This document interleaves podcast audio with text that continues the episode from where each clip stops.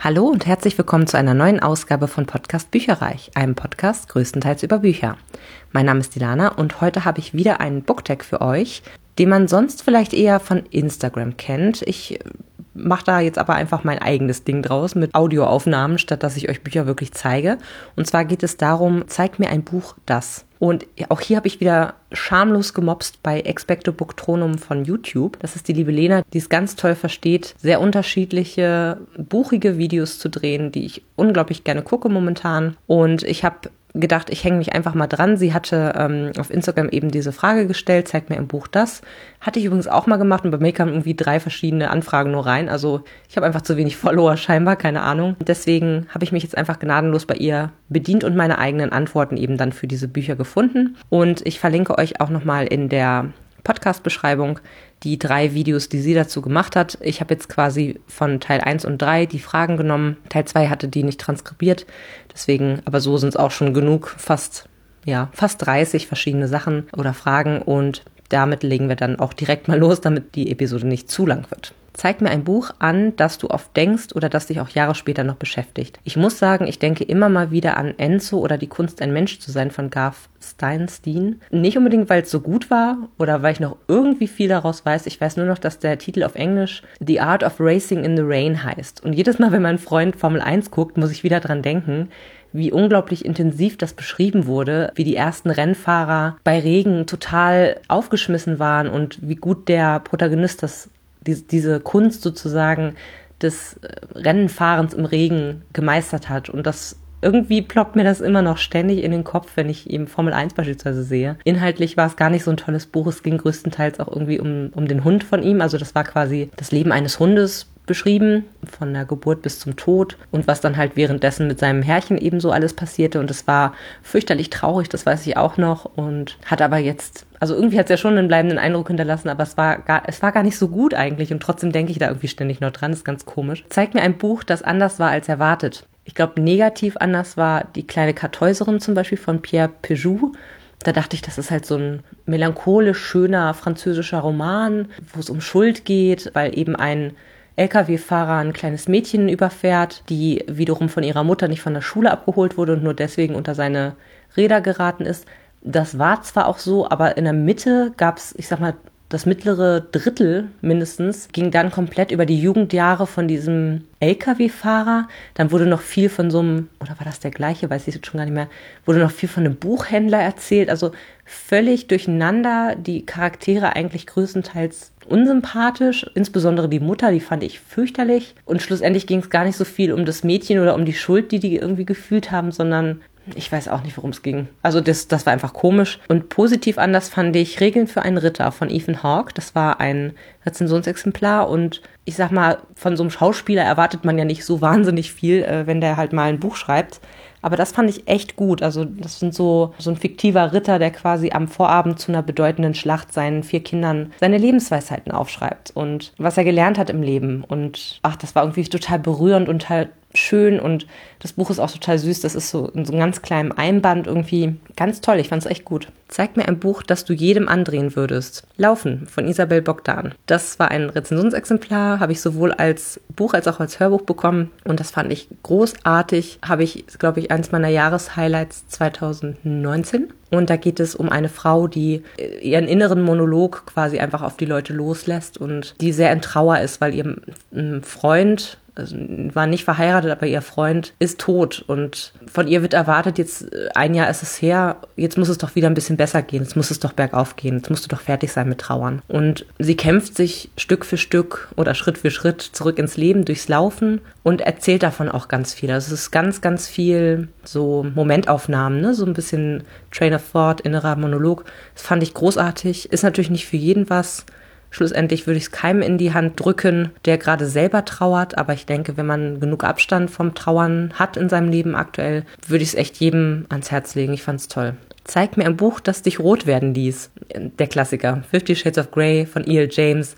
Ich weiß noch, dass ich einen von den da gibt's ja mehrere Romane von. Einen von diesen Romanen habe ich mal während eines Irlandurlaubs beim Wandern als Hörbuch gehört. Und es ging echt gerade deftig zur Sache und mir kamen ganz viele Familien mit Kindern entgegen, die halt gegrüßt haben und so. Das war so eine spezielle Situation. Es war mir echt ein bisschen, ja, was heißt peinlich? Die wussten das ja nicht, aber es war wirklich so skurril, dass ich da echt ein bisschen so, mh, hm, okay, rot geworden bin. Also Fifty Shades of Grey. Zeig mir ein Buch, das du mit einem Lebensziel von dir verbindest. Mm, da habe ich mir, das habe ich noch nicht gelesen, plane ich eigentlich auch nicht, aber das fand ich, hörte sich so, so schön an. Das kleine Haus in den Dünen von Julia Rogasch. Ich träume davon, ein Haus zu haben. In den Dünen wäre eigentlich noch besser. Das ist vielleicht sinnbildlich für ein Lebensziel von mir.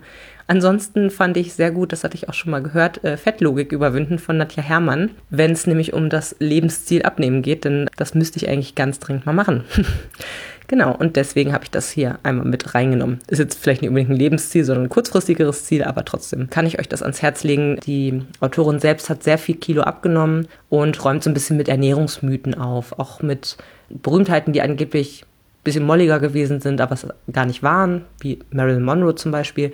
Also sie erzählt, oder die, es ist ein sehr umfangreiches Buch und sehr hm, viele Themen sozusagen. Dann kann man sich immer so ein bisschen das rauspicken, was man gerade möchte. Zeig mir ein Buch, das du immer wieder lesen könntest. Da muss ich sagen, Harry Potter von J.K. Rowling, das habe ich nämlich auch schon mehrfach durchgelesen, die Reihe. Und die sind 8000 Mal besser als die Filme. Also wenn ihr Bock habt, diese Filme nochmal anzugucken, lest doch bitte einfach die Bücher.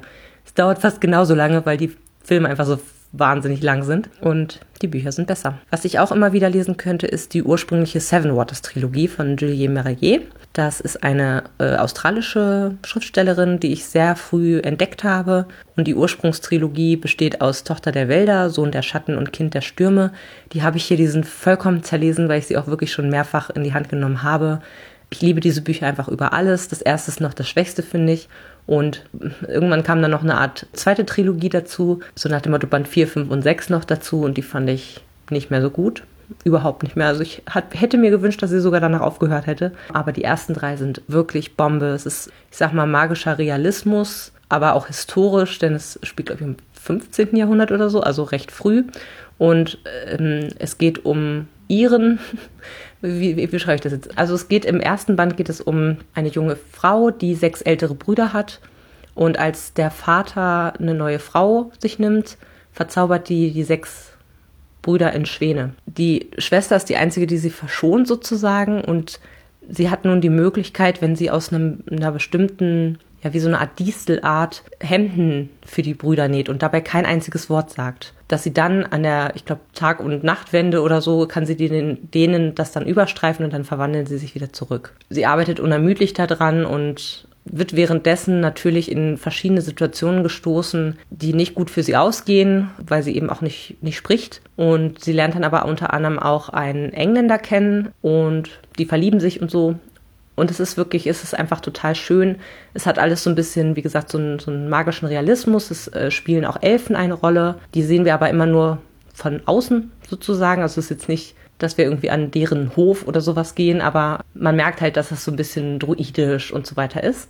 Richtig cool. Und im zweiten Band geht es dann um eine andere junge Frau, die Heilerin ist und die von einer wilden Bande von Männern äh, entführt wird, um ja einem, einem der ihren zu helfen, der unter einen Baumstamm geraten ist. Also der hat irgendwie das Bein abgetrennt. Und in der Zeit, also es ist eine Bande, von, denen, von der sie so wie so vorher schon gehört hatte.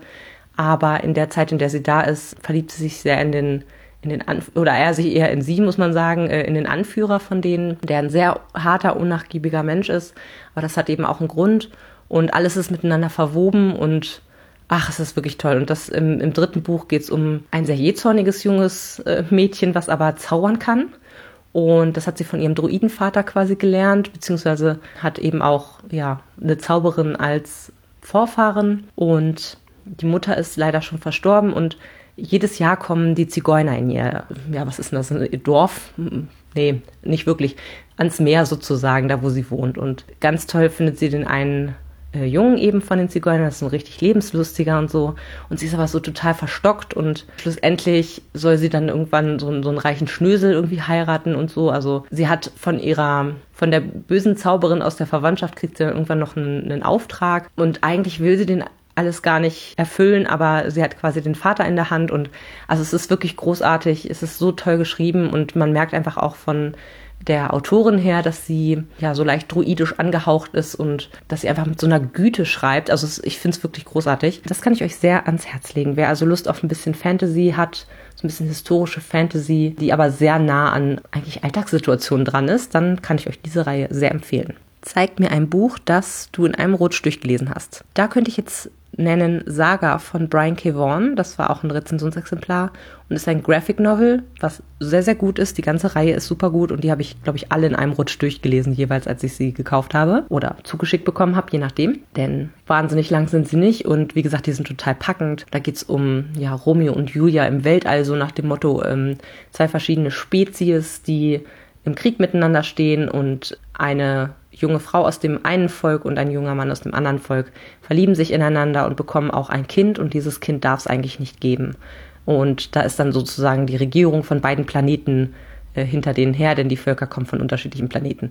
Und es ist derbe, also es ist nichts für Kinder. Äh, da kommt Sex drin vor, Gewalt, alles sehr grafisch, logischerweise, weil es halt auch Graphic Novels sind, deftige Sprache etc. pp. Also es ist nichts für Kinder. Es geht um Mord und Totschlag und wie gesagt, sehr viel Sex ist auch mit dabei. Aber die finde ich echt gut und die habe ich jeweils in einem Rutsch durchgelesen. Zum nächsten habe ich nichts gefunden. Zeig mir ein Buch, von dem du manchmal träumst. Mache ich selten.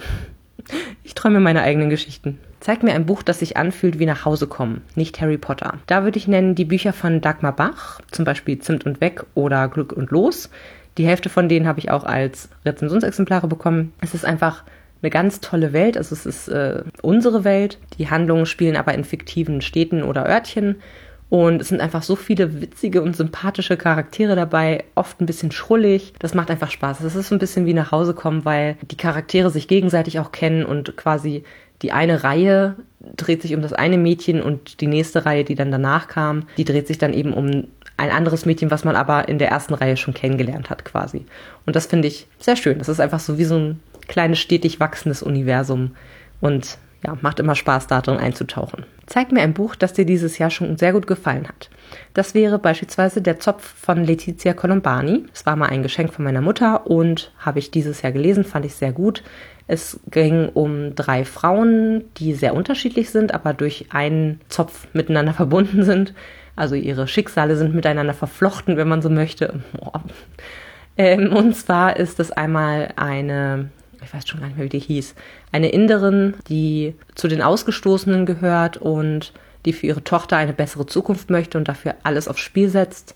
Dann geht es um eine italienische junge Frau, die das Geschäft ihres Vaters übernehmen möchte und dabei einige Stolpersteine in den Weg äh, gestellt bekommt und die auch so ein bisschen so ihre, ihr persönliches Glück und ihre persönliche Liebe finden muss. Und dann geht es noch um eine erfolgreiche kanadische Anwältin, die relativ schnell abserviert wird, als sie Krebs bekommt.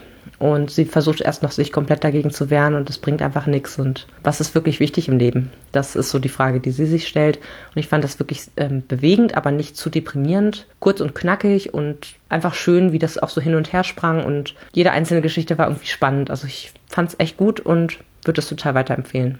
Zeig mir ein Buch, das dich ein Leben lang begleitet. Da nenne ich jetzt mal das Hotel New Hampshire von John Irving. Das habe ich viel zu früh gelesen für den Inhalt, den es hat. Ich glaube, ich war schon über zehn, aber nicht viel, glaube ich. Ja, aber ich greife sehr gerne alle paar Jahre mal danach und habe es auch meiner Mutter aus dem Regal gemobst, weil ich glaube, sie mochte es eh nicht so gerne. Genau, als ich mit 18 dann ausgezogen bin, habe ich das quasi mitgenommen. Deswegen begleitet es mich quasi mein Leben lang. Und da geht es, äh, ja, so ein klassischer John Irving-Roman. Worum geht es eigentlich? Also es ist, geht um eine total verrückte Familie, die daraus resultiert, dass eben Vater und Mutter sich kennenlernen, als sie im originalen Hotel New Hampshire kellnerten, ja, haben sich kennen und lieben gelernt und dann haben die quasi auch ihr eigenes Hotel New Hampshire irgendwann mal aufgemacht, als sie schon ein paar Kinder hatten.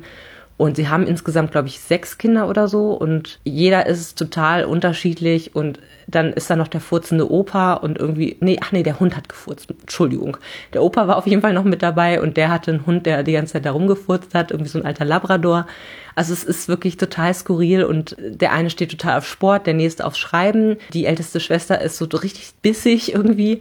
Und es geht dann schlussendlich auch darum, dass äh, ein, einer der Brüder und äh, die Schwester sich halt auch ineinander verlieben. Und ach, es ist auch, also ja, ganz, ganz skurril. Einer ist, glaube ich, kleinwüchsig oder so. Dann bauen sie für den noch irgendwie so, so Kindertoiletten ein und so. oder, oder Kindertoiletten sind noch da. Also auf jeden Fall Das zweite Hotel New Hampshire ist der, der absolute Oberhammer irgendwie, das, wo die Tische noch festgeschraubt sind und so. Es macht einfach Spaß, das zu lesen. Es ist total skurril, es ist sehr gut geschrieben und irgendwann landen sie dann, glaube ich, noch in Wien beim dritten Hotel New Hampshire. Also es gibt verdammt viele Hotels New Hampshire äh, in diesem Buch und eine richtig skurrile Familie und ja, wie gesagt, super geschrieben. Insofern begleitet mich das schon ein ganzes Leben lang. Zeig mir ein Buch, das du durch Booktube entdeckt hast. Die Sieben Schwestern-Reihe von Lucinda Riley nenne ich hier. Die habe ich noch nicht gelesen, hört sich aber sehr, sehr gut an. Das habe ich sowohl einmal eben durch Expecto Booktonum, die das ja sehr, sehr gerne mag, kennengelernt, als auch nochmal verfestigt durch einen Podcast, der heißt Eat, Read, Sleep vom NDR ist der, glaube ich. Und der hat jetzt ganz frisch erst gestartet, irgendwann im Juni oder Mai 2020. Da haben die das auch so ein bisschen ja, näher erläutert und, und es macht einfach, hat mir einfach beides total Lust gemacht, äh, diese Reihe irgendwann mal zu lesen. Es hört sich echt gut an. Da geht es um sieben Schwestern, die, oder sechs Schwestern, glaube ich, und eine siebte, die wahrscheinlich irgendwann noch dazukommt. Ähm, sechs Schwestern, die adoptiert wurden und als dann der Adoptivvater stirbt,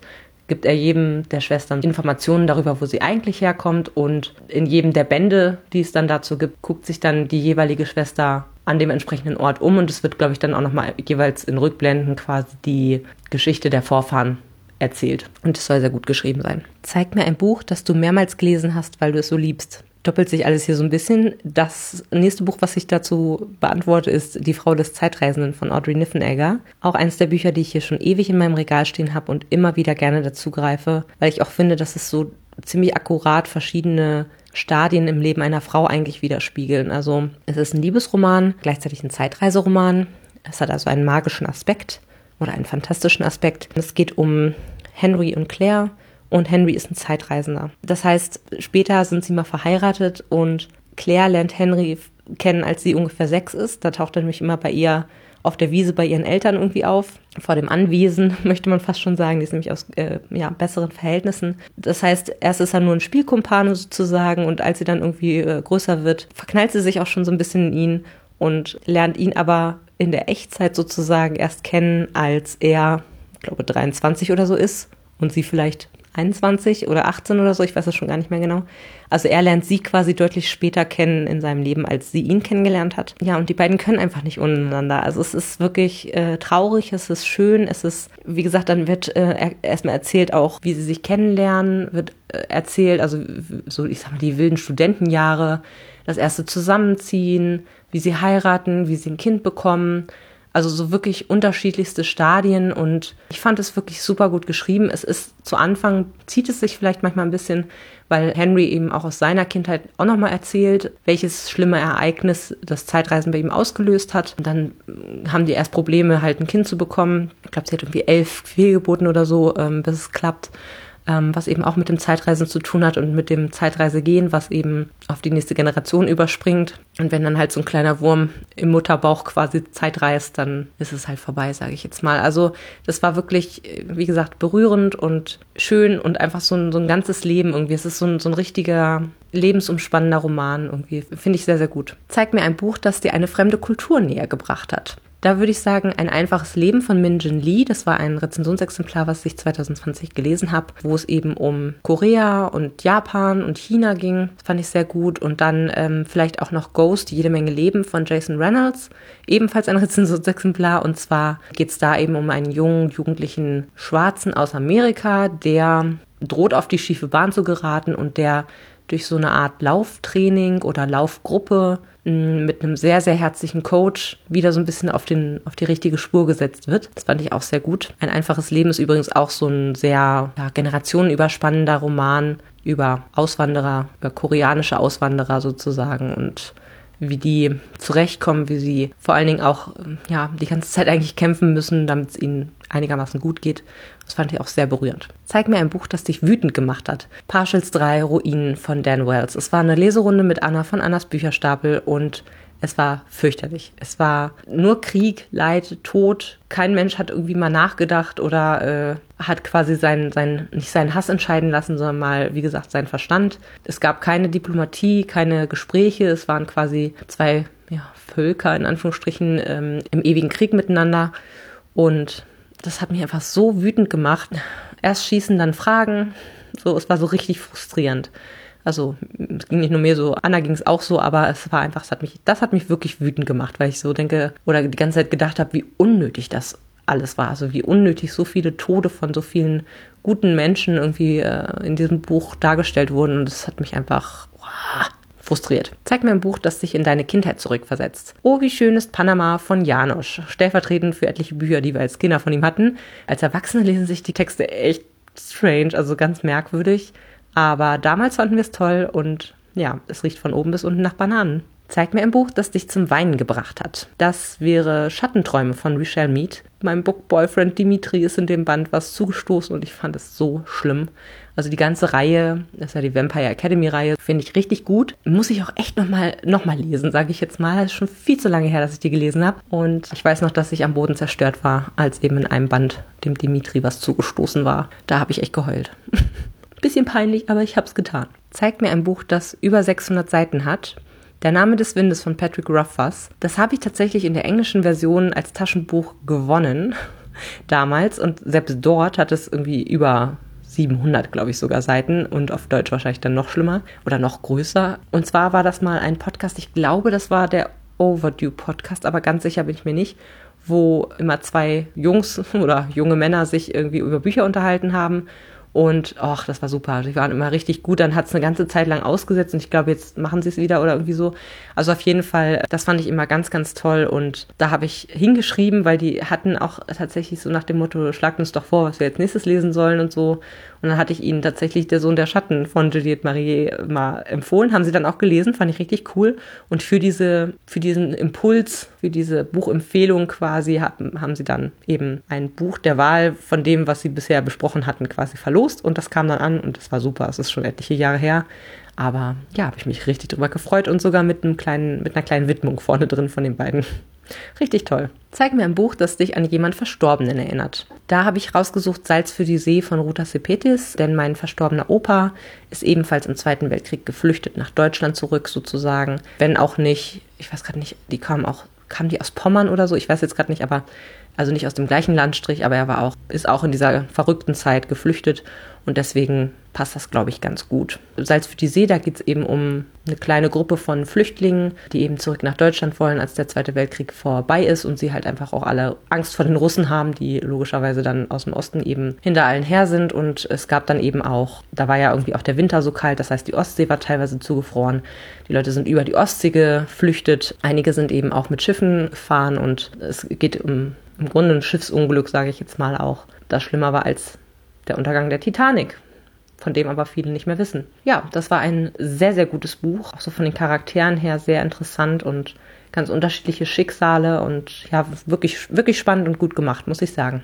Zeig mir ein Buch, das deine Seele berührt und dich hat lächeln lassen. Meine Seele berührt auf jeden Fall und zwar Rubinrotes Herz, Eisblaue See sowie den Nachfolger Eisblaue See, Endloser Himmel von Morgan Callan Rogers. Fand ich super berührend, melancholisch, bittersüß, nostalgisch. Mm, es geht dort um eine junge, mutterlose Frau, auf der Suche nach ihrem Platz im Leben. Sie wohnt in Maine an der rauen Fischersküste, sage ich jetzt mal. Und die Mutter ist irgendwann entweder abgehauen oder sie wurde getötet. Man weiß es nie. Also man weiß nie, ob das irgendwie ein Verbrechen war oder ob sie aus freien Stücken gegangen ist, ob sie noch lebt, ob sie schon tot ist.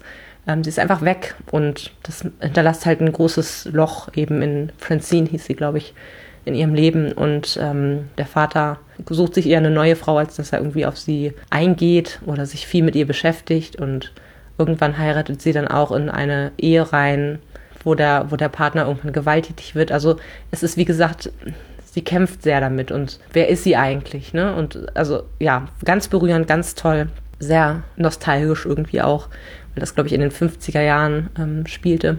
Und fand ich super. Zeig mir ein Buch, das dich nachdenklich gemacht hat. Da würde ich Der Circle von Dave Eggers nennen war mal ein Rezensionsexemplar oder Blackout, morgen ist es zu spät von Marc Ellsberg. Beide Bücher haben so ein bisschen gesellschaftskritische Themen, spielen in einer leichten Zukunft, wo sozusagen, was wir teilweise in Ansätzen schon da haben, ein bisschen ja, auf die Spitze getrieben wird. Beispielsweise in der Circle geht es um Social Media und ich sag mal, im Grunde ist der Circle Google, Datenkraken, also was passiert, wenn wir unser ganzes Leben transparent machen, wenn wir nicht nur ein gläserner Kunde, sondern auch im Grunde ein gläserner Mensch werden. Was kann da Gutes draus resultieren und was alles an schlechten Sachen?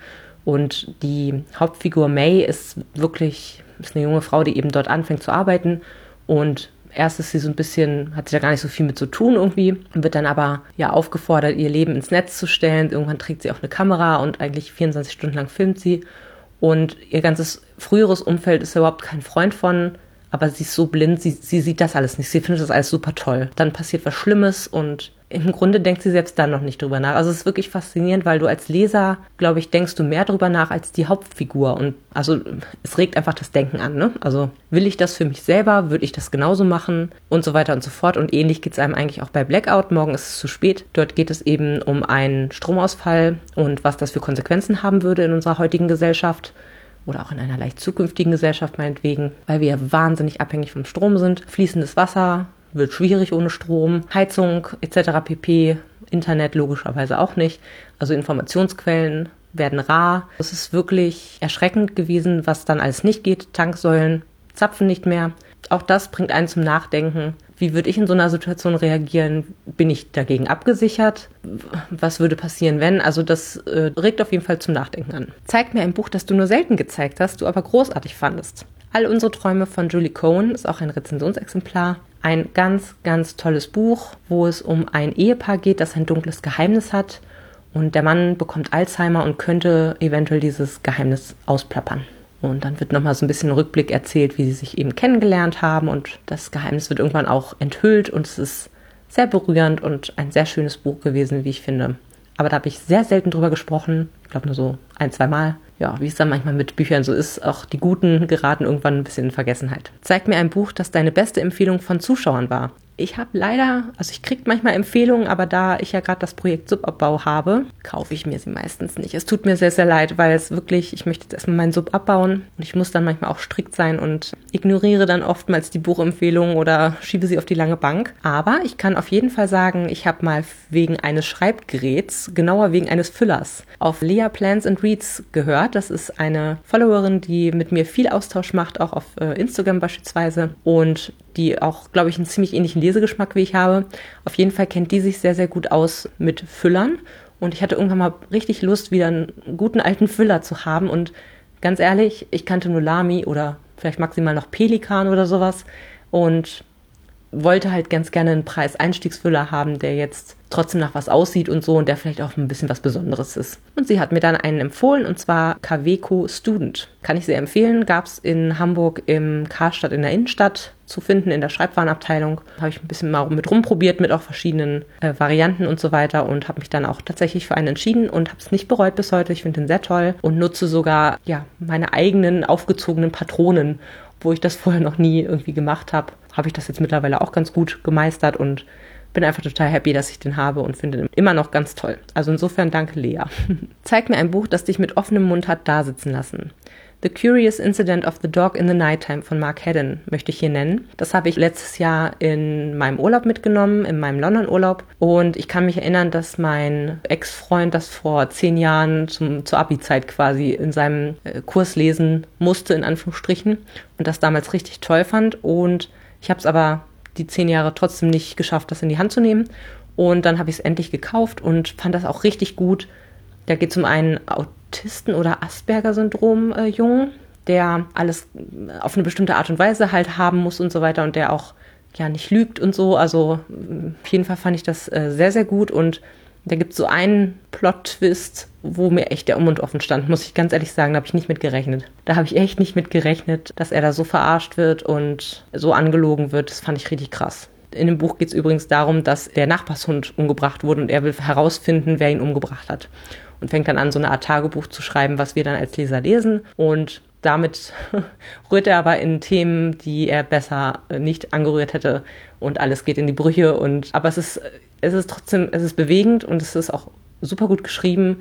Man kriegt ein bisschen Einblick eben in, in seinen Alltag und so. Und es, also es war wirklich gut. Zeig mir ein Buch, das dein Freund gelesen hat. Der liest eigentlich nur Sachbücher. Er brüstet sich auch damit, dass er nur Sachbücher liest. Aber in seinem Regal stehen noch äh, die ersten beiden Bände von der David Hunter-Reihe von Simon Beckett, also Die Chemie des Todes und Kalte Asche. Und ich bin der Meinung, dass er mir mal gesagt hat, dass er die auch schon gelesen hat. eines fremden Tages hatte er sie mal gelesen. Die würde ich auch ganz gerne noch mal lesen. Ich habe sie auch als E-Books, glaube ich, habe ich die bei mir auf dem Sub. Ähm, deswegen haben sie aktuell noch keine Prio, aber die sollen super gut sein. Die gesamte Reihe soll toll sein. Und da geht es irgendwie um so einen Gerichtsmediziner, der eben in Fällen ermittelt, also so eine klassische Krimireihe. Der Protagonist soll toll sein, die Fälle sollen gut sein. Deswegen würde ich das wirklich sehr gerne auch eines Tages lesen. Zeigt mir ein Buch, das verfilmt werden sollte. Ich finde ja, die Flüsse von London von Ben Aronovich sollten verfilmt werden. Die habe ich auch die gesamte Reihe, glaube ich, als Rezensionsexemplare erhalten. Die sind schon so geschrieben, als wäre es für Film gedacht. Deswegen ich würde die sehr gerne auf der Leinwand sehen. Ich glaube, das würde auch sehr gut kommen. Und ich finde, dass Illuminae und die Folgebände von Jay Christoph und Amy Kaufman, die sollten auch verfilmt werden. Das kann ich mir so richtig von meinem geistigen Auge vorstellen. Äh, vielleicht so als kleine Miniserien auch sogar, damit alles an Details äh, und, und ich glaube, da könnte man sich auch so richtig äh, austoben, was so die Kreativität angeht, weil die Bücher sind ja auch so, dass da so Protokolle dann drin sind und irgendwie Zeichnungen und ich bin mir sicher, da könnt, das könnte man irgendwie auch auf den Film bannen sozusagen. Das war übrigens auch irgendwann mal ein Rezensionsexemplar. Zeig mir ein Buch, das deine Kindheit beschreibt. Boah, habe ich da lange überlegt richtig lange. Also sozusagen, in dem die Protagonisten so sind, wie, wie ich als Kind war, sozusagen, beziehungsweise wo die Familie vielleicht so ist wie bei mir zu Hause früher. Und ich muss sagen, da kann ich wahrscheinlich am ehesten noch Kleine Feuer überall von Celeste Ing nennen. Wir sind weißer Hautfarbe, wir waren wohlbehütet, wir hatten eine Mutter, die teilweise recht altmodische oder auch so Ansichten hatte, beziehungsweise auch fremde Meinungen halt sehr viel auch gelegt hat, die uns aber sehr geliebt hat und oder auch immer noch tut. Das, sie ist auch noch am Leben zum Glück. Allerdings ist es, also ist, ich fand es nie schrecklich in dem Sinne. Und äh, in kleine Feuer überall, da drehen die ja alle irgendwie irgendwann mal durch unterm Rad, weil die Mutter so beherrschend ist. Also so wollte ich es jetzt auch nicht sagen, aber das ist noch so am ehesten, ich sag mal, eine große Familie, wie gesagt, die wohl behütet eigentlich ist und wo die Mutter eigentlich auch nur das Beste für einen will. so. Und wo klassischerweise der Vater arbeitet und gerade in der Kindheit war er jetzt nicht so wahnsinnig viel auf dem Tapet, sage ich jetzt mal. Das hat sich jetzt sehr geändert, aber ja, es wurde ja nach der Kindheit gefragt. Zeig mir ein Buch, das dir in einer schwierigen Situation geholfen hat. Ich weiß noch, dass ich mich nach der Trennung von meinem ersten richtigen Freund total in die Twilight-Saga von Stephanie Meyer gestürzt habe. Ich glaube, Band 3 und 4 waren da gerade auf Englisch raus und das habe ich dann durchgelesen und durchgelesen und durchgelesen, nächtelang teilweise und es hat wirklich gut abgelegt. Äh, ich war eine Zeit lang total besessen von diesen Büchern. Ich glaube, da muss ich jetzt nicht unbedingt erklären, nicht so zwingend, worum es geht. Äh, ganz kurz gefasst, junges Mädel zieht zu ihrem Vater um, trifft einen Jungen, der ein bisschen außergewöhnlich ist, verknallt sich in den und schlussendlich äh, stellt sich raus, dass er ein Vampir ist und dann gibt es auch noch einen anderen Kumpel von ihr, der ein Werwolf ist und die beiden sind im Clinch miteinander. Und so zieht sich das so durch die Jahre mit verschiedenen Kämpfen und Problemen. Mag ich mittlerweile gar nicht mehr so gerne, aber ich weiß noch, damals hat es echt gut unterhalten. So, das war schon der Zeigt mir ein Buch, das Tag. Schon ist gut. Und ich hoffe, es hat euch Spaß gemacht. Äh, verratet mir mal gerne, ob ihr das ein oder andere Buch aus diesem Tag kennt. Oder wenn ihr möchtet, könnt ihr natürlich sehr, sehr gerne die Fragen auch selber beantworten. Bis zum nächsten Mal. Tschüss. Informationen zu allen Büchern, über die ich heute gesprochen habe, findet ihr auf meiner Website www.bücherreich.net mit UE. Ihr könnt dort oder auf Facebook unter www.facebook.de slash podcastbuicherreich in einem Wort durch mit mir in Kontakt treten. Meine E-Mail-Adresse lautet buicherreich at gmail.com. Wenn ihr diesen Podcast über iTunes abonniert habt, würde ich mich riesig freuen, wenn ihr mir eine 5-Sterne-Bewertung hinterlasst. Dies ist ein privater Buch-Podcast, in dem ich nur meine eigene private Meinung wiedergebe.